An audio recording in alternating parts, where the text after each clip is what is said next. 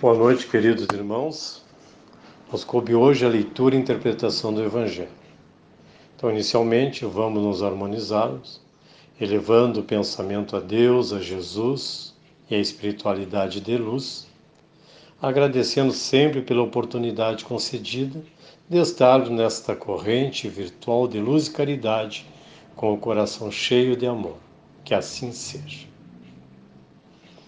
Então, o Evangelho de hoje, prosseguindo no capítulo 23, Deixai que os mortos enterrem seus mortos. Item 7 e 8. São dois itens pequenos. Item 7. Disse ao outro: Segue-me. E ele lhe respondeu: Senhor, permite que antes eu vá enterrar meu pai? Jesus lhe respondeu: Deixa que os mortos enterrem seus mortos. Quanto a ti, vai anunciar o reino de Deus. Lucas capítulo 9, versículos 59 e 60. O que podem significar essas palavras? Deixai que os mortos enterrem seus mortos? As considerações precedentes mostram primeiro que, na circunstância em que foram pronunciadas, não deviam exprimir uma blasfêmia contra aquele que considerava um dever de piedade filial ir enterrar seu pai. Ao contrário, elas encerram um sentido profundo, que só um conhecimento mais completo da vida espiritual podia tornar compreensível.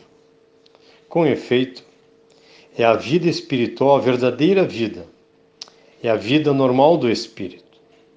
Sua existência terrena é apenas transitória e passageira é um tipo de morte, se comparada ao esplendor e atividade da vida espiritual.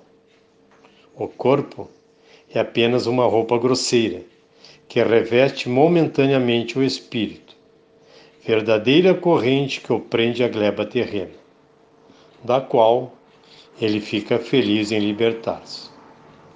O respeito que se tem pelos mortos não se prende à matéria mas ao espírito ausente, através da lembrança. É um respeito análogo ao que se tem pelos objetos que lhe pertenceram, que ele tocou, e que aqueles que o amavam guardam como relíquias. É isso que o homem daquela época não podia compreender por si só.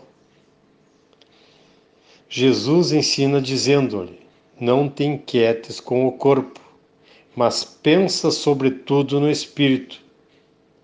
Vai ensinar o reino de Deus, vai dizer aos homens que sua pátria não está na terra, mas no céu, pois somente lá está a verdadeira vida. Bom, irmãos, então, como notaram, é, todo esse capítulo 23 nos causa profunda estranheza a forma como foram escritos os ensinamentos de Jesus. Pois um ser de tamanha grandeza teria dito tais palavras, mas também para nós a maior estranheza se deve à distância entre a nossa elevação espiritual e a de Jesus. Como ele foi o ser mais elevado que já pisou na terra, então, essa distância nos dificulta o entendimento, a compreensão e também a própria época em que as palavras foram postas, costumes da época, sistemas da época. Por isso, o nome de estranha moral ou moral estranha. Será que Jesus teria dito ao rapaz ao qual determinou que o seguisse, mas que, devido à morte do pai, pediu-lhe para primeiro fazer os funerais em honrarias deste, e depois acompanhá-lo, deixando de ver filial, deixa que os mortos enterrem seus mortos. Quanto a ti, vai anunciar o reino de Deus? Bem, mas naquela época e naquela região, todo herdeiro que não participasse dos funerais do pai seria deserdado. E até em outras regiões, se fosse filho único, e também não participasse desses funerais, o seu quinhão hereditário seria transferido para o Estado. Então, essa era a preocupação do rapaz: cumprir o dever filial, ficar com o dinheiro, aliás, com o direito à herança, e seguir Jesus. Então, Jesus, entendendo que ele estava mais preocupado com a parte material, fez o chamamento para segui-lo, porque viu nele um ser em potencial que precisava aprender. E como Jesus sempre estava aproveitando as oportunidades as ocasiões para fazer seus ensinamentos, disse: Deixas que do corpo cuidem aqueles que têm essa função, que têm essa missão, que seriam os que prestavam serviços funerários. E tu segues comigo, e vamos cuidar do espírito. O corpo é perecível, né? Mas o espírito não. Então, qual é a preocupação de Jesus dizer ao rapaz: vamos cuidar do espírito? Pois quem é materialista cuida da matéria, quem é espiritualista cuida do espírito. Muitas vezes podemos estar mortos-vivos, porque ainda não despertamos para a vida, não despertamos para o espiritual e continuamos no materialismo, no ódio, rancor, valorizando somente os bens materiais, se interessando pelo que é do próximo. E não evoluímos para o espiritual, não acordamos, não saímos do casulo, permanecemos mortos em vida. Então são essas reflexões que precisamos fazer. Está bem, irmãos?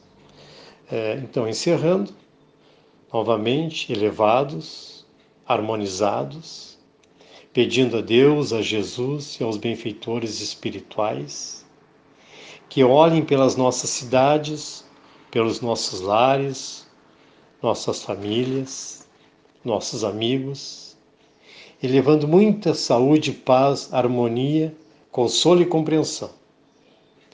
E que os médicos e enfermeiros do espaço coloquem nas águas que temos conosco toda a medicação necessária para nossos males, sejam eles tanto de ordem física como de ordem espiritual, mas que no momento que a tomarmos possamos ficar curados. Fique todos com Deus, um feliz 2022, com muita saúde, paz, harmonia. Que assim seja.